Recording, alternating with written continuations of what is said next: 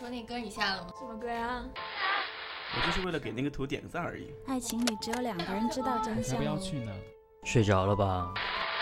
当时我现在已经哇塞，你吃这么多呀谁买的钱包啊？爱情里只有两个人知道睡着了吧我就是为了给那个图点个赞而已。什么歌啊？Authorities 要不要去呢？谁买的钱？Taking 睡着了吧 Making the pop top of the Authorities Authorities 谁买的要钱？我是知道真相高兴了。我在听，我在听我在听，我在听，我在听我们都在巴黎听。FM 网络电台。巴黎 FM，巴黎网络 FM 电台网络电台。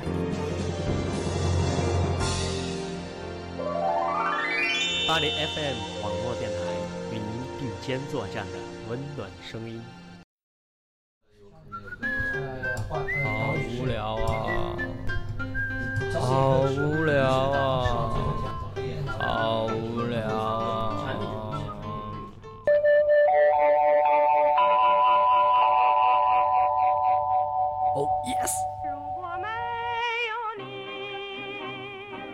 听众朋友，大家好，这里是巴黎 FM 网络电台，与您并肩作战的温暖声音，我是西木。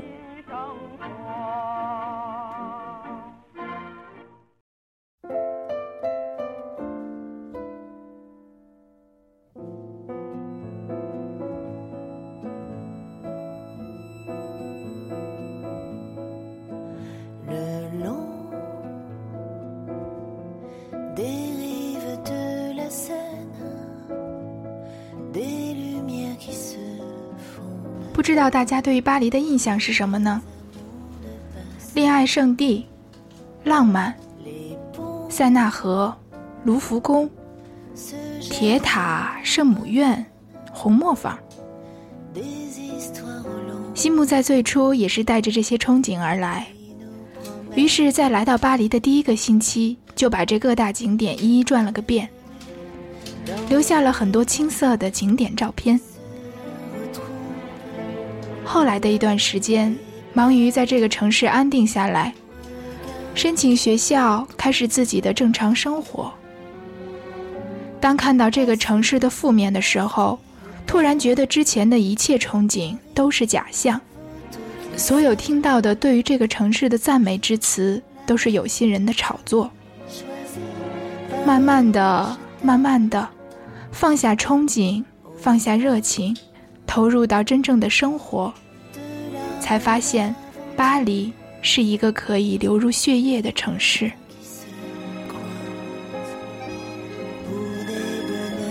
海明威曾经说过：“假如年轻时你有幸在巴黎生活过，那么你此后一生中无论走到哪里，它都与你同在。”的确，在巴黎生活久了。曾经对于巴黎的那份憧憬和热情都已慢慢的褪去，重新拾起的是平淡之后的那些无处不在的小感觉。你不再执着于卢浮宫或者是铁塔，因为在巴黎，每一条小巷都是风景。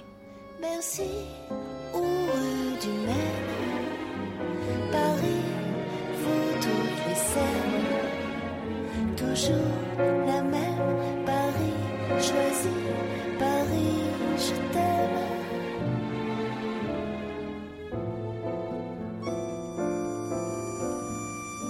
木在网上看到这么一句话：“我不熟悉巴黎，不喜欢巴黎，却爱上了一部以巴黎为背景的电影。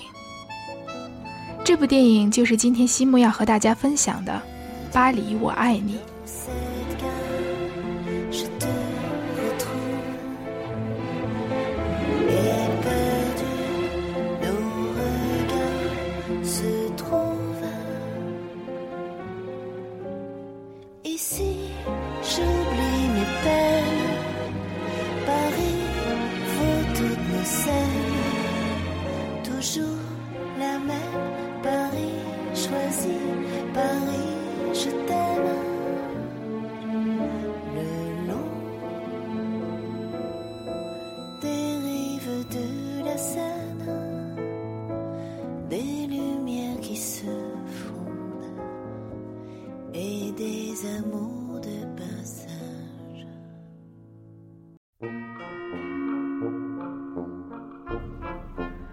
部电影是一个拼盘，十八个独立成章的故事由十八位导演分别执导，有无数的大牌加盟。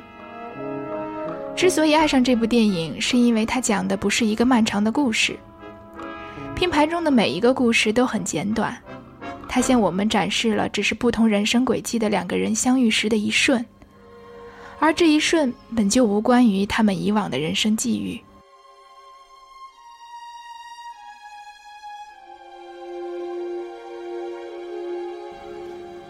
影片中的第一个故事，讲述的是一个唠叨的法国中年男人在车中唠叨着他本该唠叨的生活，唯一可以形容他的词语是干枯。干枯的生活，干枯的心灵，直到一个女人昏倒在他的车旁，他的人生才有了些许的改变。偶然的相遇，瞬间可能便是永恒。可能若干年之后，这个男人仍会在某个地方抱怨自己的生活，但谁又能保证不会有另一个人去改变他的人生呢？故事很短，却给人无限的安慰和遐想。没有人说美好的邂逅只能发生在人生最美好的年华。当男女主角两手相握的时候，谁又能说他们之间的爱情不美好呢？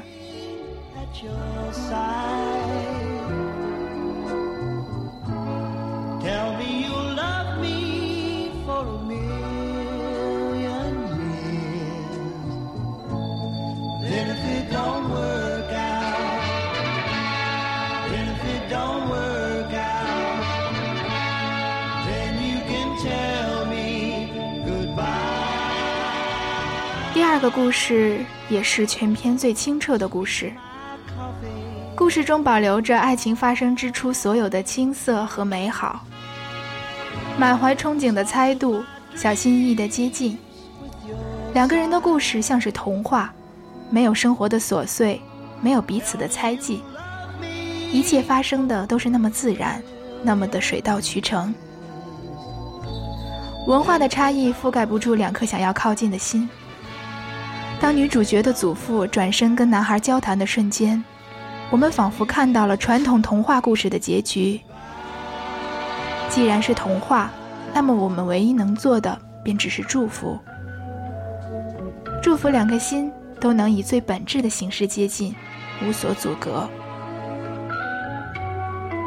第三个故事讲述的是在时尚之都的同性之爱。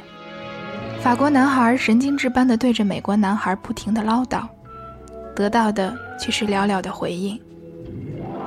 在外人眼里，法国男孩更像是疯子般的自言自语。但是他反复问他的话中似乎只有一句：“我感觉我见过你，而且很想和你说话。”当一个人有了想要了解另一个人的渴望，却无力去实现的不安和躁动。就像是人的思想被困在躯体中，想要挣脱却无法逃离般的痛苦。而当你理解这种感受时，也便理解了男孩所有行为的起因。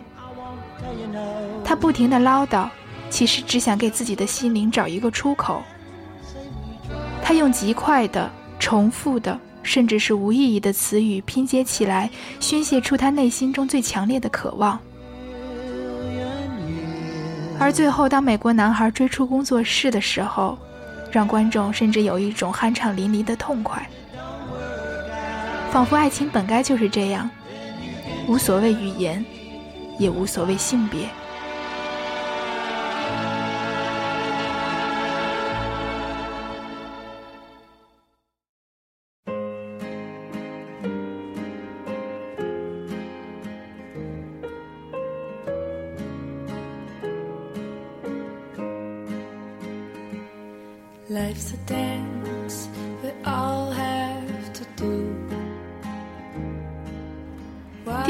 故事发生在很封闭的地铁站候车的长椅旁。巴黎人与非巴黎人被清晰地分在了两个阵营，各自有着各自的疯癫，各自有着各自的痴狂。非巴黎人想要了解巴黎的文化，感受巴黎的情怀。而巴黎人则自顾自地实践着自己的浪漫。空无的地铁轨道将同一空间的几个人分为了两个体系。巴黎人不希望被窥视，而非巴黎人也无法理解巴黎人的过度热情。以影片的播放顺序来看，科恩兄弟更像是要跟前两个故事的导演对着干。谁说文化差异和语言不通不是问题？我偏偏要拍出一个问题。谁说巴黎到处都是浪漫是童话？我偏偏要甩给观众一个无厘头的现实。从这一点看，科恩兄弟简直就是来黑巴黎的。就连片中象征着下一代的小孩也被描述的无比带恨。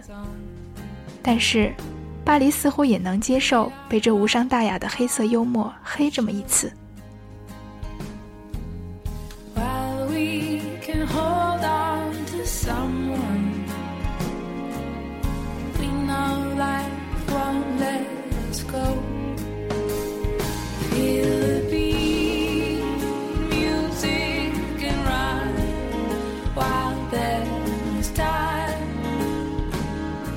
五个故事是片中少有的温情故事。故事的情节简单的不能再简单。同样的面孔，同样的儿歌，唱给不同的孩子。其中的多少无奈，多少心酸，或许只有故事中的母亲才能感受到。不要说什么人人生而平等。杰斐逊告诉美国人，每个人都有生命、自由和追求幸福的权利，但是没人敢告诉我们，是否每个人都有享受幸福的权利。当现实压迫的连这种最本质、最真挚的爱都显得那样遥不可及的时候，又有几个人会相信政客们天赋人权的说辞？在现实生活中，当我们习惯于某个生活的时候，这种生活的一切就会显得十分顺理成章。我们可以心安理得地享受于通常多过于我们理所当然付出的东西。但是，当我看到故事中的母亲边唱儿歌边望向窗外的侧影时，忽然觉得有某种东西触动了我，让我觉得生活中其实远没有那么多的心安理得，也远没有那么多的顺理成章。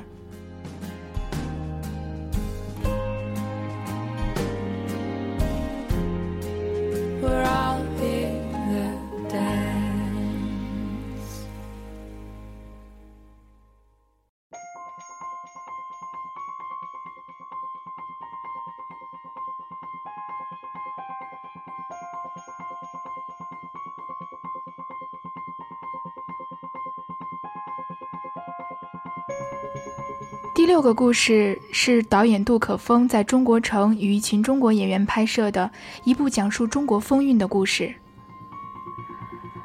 恐怕这个故事要让许多的中国观众大跌眼镜了。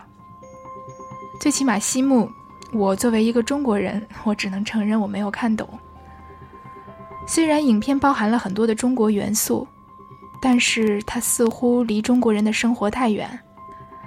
所以，再好的外壳也无法填补出其空洞的内核。第七个故事彻彻底底讲的就是生活。男人在餐馆中念叨的，其实是我们每个人的生活。当一个人从早晨便开始知道自己一天会如何继续、如何结束时，当生活变成只是周而复始、无休无止的重复时，当生活平静的几乎毫无波澜时，我们是否还会觉得生活拥有希望呢？很多人抱怨说，男人是因为女人的绝症才选择继续陪伴她。但是，尽管这份守候中的愧疚多于爱情，可是最后他还是选择了坚守。当最后男人紧抱着妻子的时候，他或许才真正的发现了什么是生活。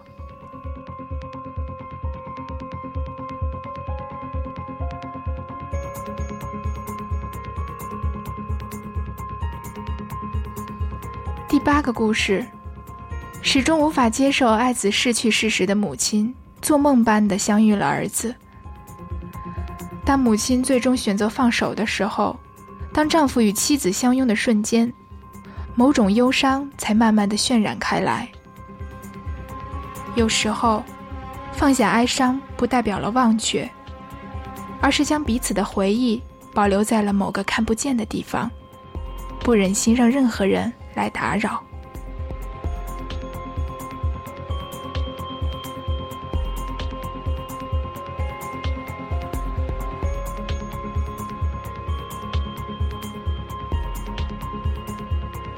故事九：夸张的小丑造型，奇怪的相遇与爱恋。面对所有人的鄙夷与厌恶，却始终坚持着笑脸。在这个非常的世界，那些我们眼中的疯子，才像是更正常的人。在这个世界中，我们不禁会问自己：为什么要去鄙夷那些疯子？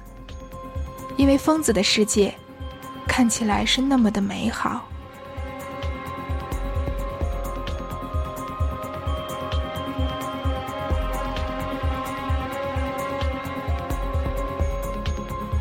其实第十个故事才是真正意义上的唠叨，无所谓的对话，无所谓的情节。其实这个片段讲的就不是一个故事，因为它太熟悉了，熟悉的就像是我们每天与朋友走过街道时有一搭无一搭的交谈。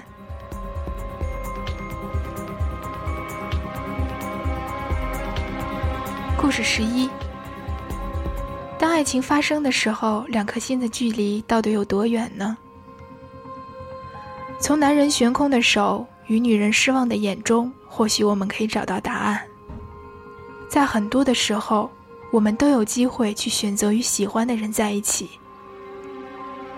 但也许就是瞬间的犹豫和迟疑，便可让我们付出一生的代价，去追悔和回忆。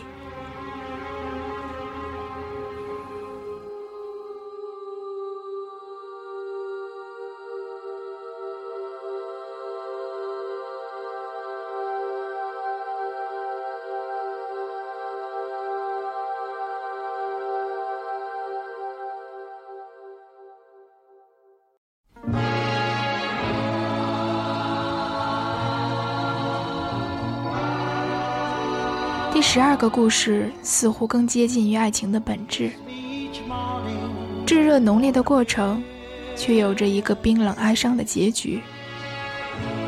当女孩最后端着咖啡离开时，颤抖的不只有她的手，还有观众们的心。男人死的时候很开心，因为他终于可以有机会与女孩谈话了。女孩或许要花好长的时间才能回忆起与男人的那些些许的遭遇，但是没有人能感受不到男人对她炽烈的爱，没有人能不感慨为什么这么炽烈美好的爱情，偏偏发生在他结束的时候。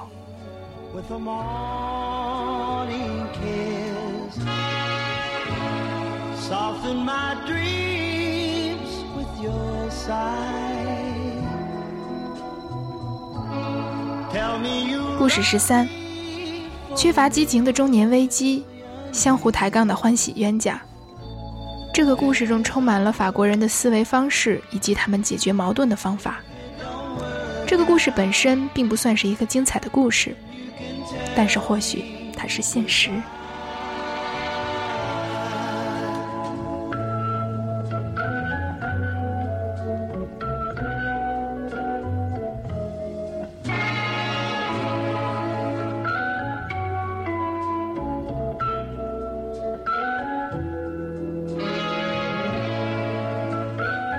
第十四个故事发生在吸血鬼起源的地方。幽暗的灯光下，诉说了一个诡异的故事。奇怪的是，从这个片段中，观众并不容易看到爱情，因为在男主角的眼中，更多的是惊恐，而非渴望。在故事结尾出现的话筒，让观众知道这只是一部戏中戏而已。所以。我们又何必去认真的探究主人公之间是否有爱呢？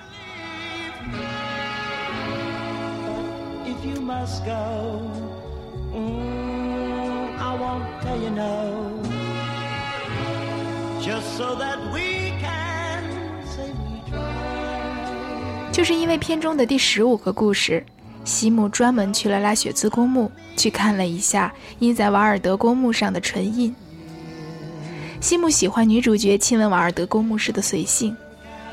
当瓦尔德十分超然、十分梦幻地出现在男主角的面前，给他布道时，观众们突然觉得这个超然的家伙其实可以是任何人，而无需是这位英国的文豪情圣，因为他要让男主角明白的道理实在是太过简单了。在他的话中，关于自由的解释甚至多过于对爱情的理解。其实，生命的本身本就是自由的。这种自由甚至无关于爱情，无关于生活，也无关于一切。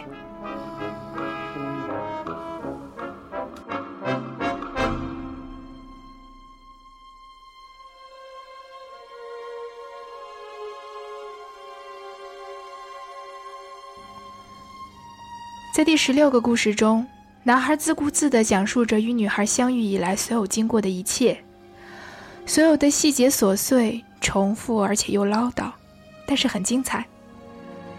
这个故事中的男孩也很唠叨，但是不同于上面的几位，他的唠叨中少有无奈，少有激动，而更多的是让人感到的一股悲伤。当盲眼的男孩最后如仪式般的用左手抚过自己的双眼的时候，或许他真正的看到了光明。但是我们无法用语言描绘当时的心情。他之前唠叨的一切，让所有人对这份爱失去了希望。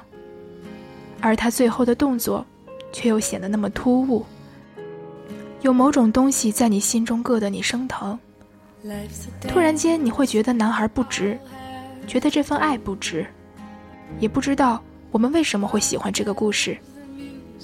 最好的解释或许跟人们无法解释为什么会爱上一个人一样，因为爱了就是爱了，甚至连我们自己都不知道原因。西姆很喜欢这个故事，喜欢那份无法理解的迷茫与思考，也喜欢娜塔莉波特曼的不羁，喜欢男孩奔跑着用盲杖带路时的轻快。也喜欢他们隔着屏幕相对着哭泣时的悲伤，喜欢他们关于季节如诗般的描述，喜欢这种感觉。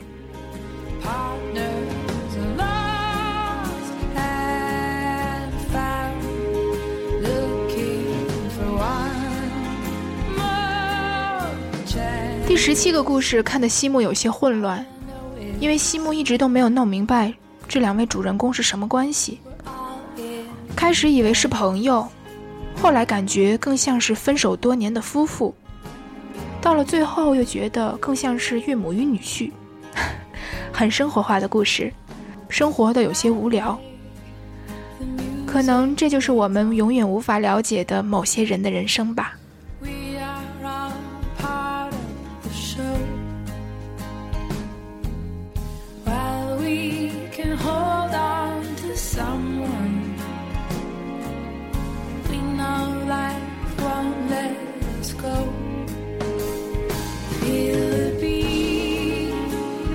最后一个故事，臃肿的中年女人在气质上像极了苏珊大妈，唯一不同的是，苏珊大妈偶尔还会笑。可是这个故事中的女人，下垂的眼角中充满的只是愁苦，即便是她微笑时，双眼中充满的也仍然是哀伤。最喜欢故事最后女人独自一个人的独白：“我静静地坐在那里，什么也不想。”远离我工作的地方，熟悉的环境和人，我产生了一种深深的情感，我感受到一种莫名的情感，或者是我期待已久的情感，但我不知道这是什么，或许是一件我已经忘怀了的事情，或许我从来都没有经历过，我只能说我同时感受到了快乐和悲伤，但更多的是悲伤。因为我觉得自己还活着，是的，活着。这段念白其实是我们每一个人念给自己说的，只是时间太久，我们遗忘了。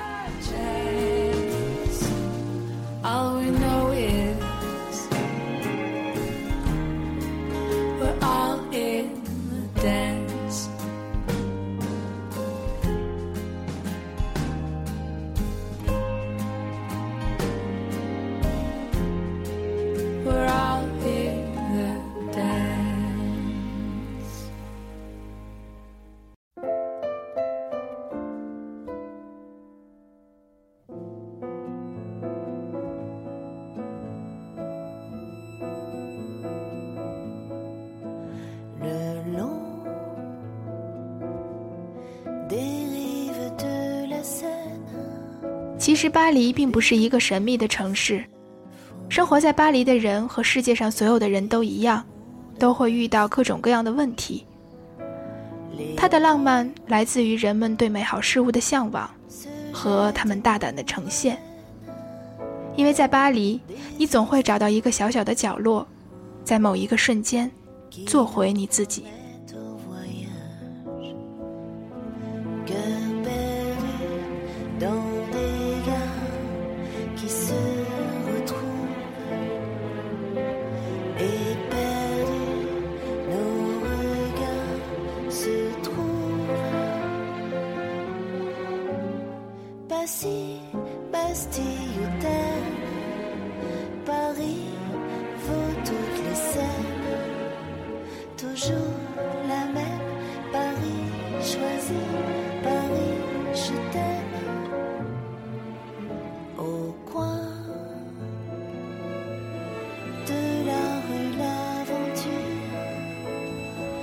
好了，今天的故事讲完了。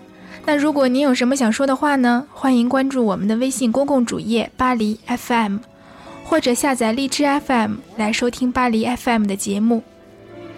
当然，你也可以关注我们的新浪微博巴黎 FM，或者加入我们的 QQ 群与我们聊天，与我们联系。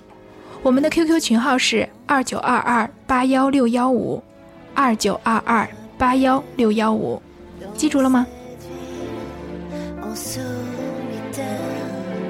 好了，今天的节目就是这样了。我是西木，我们下期见。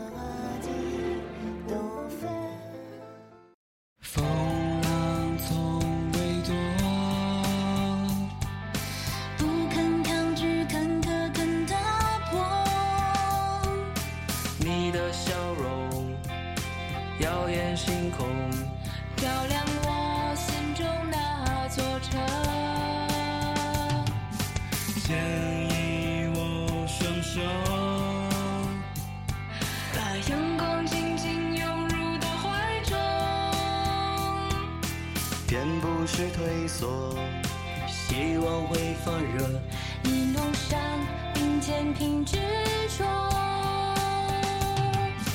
愿信念支撑一生，梦要付出勇敢真诚。如若跌倒，别问伤痛，起航请把握这一秒钟。想充斥一生，梦会交换出花与光。便失去做拥有。疲惫就喊一声加油。